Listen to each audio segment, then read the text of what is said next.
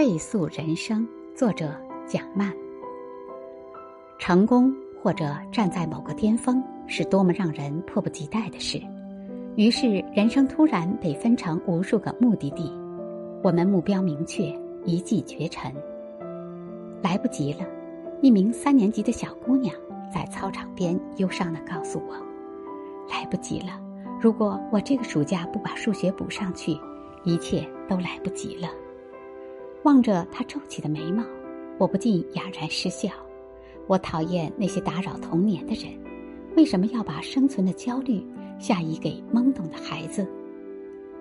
英爸再一次当众发誓：如果儿子在十五岁之前没考进世界前五名的名校，他就承认失败。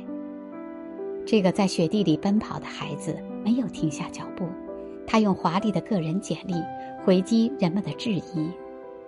一岁徒步暴走，两岁攀登南京紫金山，三岁在雪地里裸跑，四岁参加国际帆船比赛，五岁开飞机围绕北京野生动物园飞一圈，六岁写自传，七岁三次穿越新疆罗布泊，八岁考入南京大学，九岁在北京世界机器人大赛中获得三次冠军。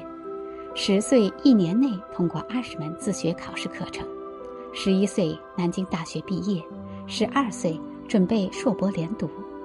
他跳过缓慢的童年，等不及时间，开启粒子加速器，跳跃着进入未来。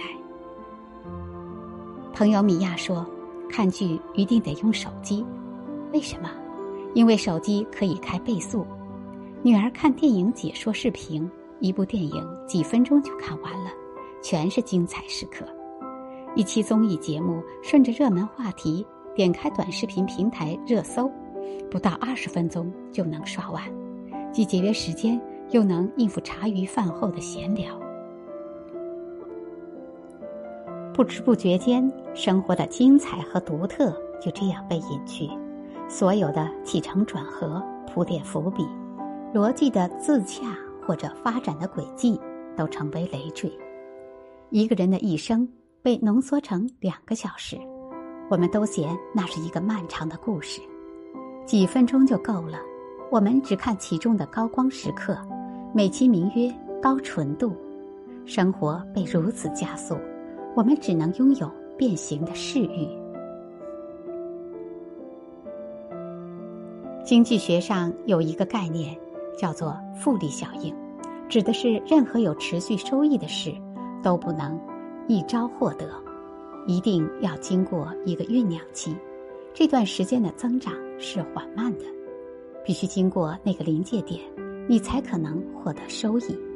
但现在我们哪有耐心来等着这样的时刻？一切空白都要被利用和填充。五分钟带你读完一本名著，干货满满。每天一分钟。轻松学哲学，三分钟成为理财高手，一秒钟让你无所不知。初入职场的年轻人被谆谆告诫：你得抓住每一个节点，不然就会错过进阶的机会，从此人生毫无意义。中国青年报对一千九百九十三名十八周岁至三十五周岁的青年进行调查。结果显示，百分之七十六点五的受访者认为自己过着倍速生活：跑步时戴上耳机听歌，吃饭时浏览新闻，打开电脑的多个窗口同时处理各种信息。现代人都是一心二用的高手，事业与爱好，学习与娱乐，交际和工作。我们把世界当作旷野，奋力跑过，把人生。当作登山，一座一座征服之后，或是成为孤独的王者，或是在人工赛道上，成为按照程序和指令运行的机器。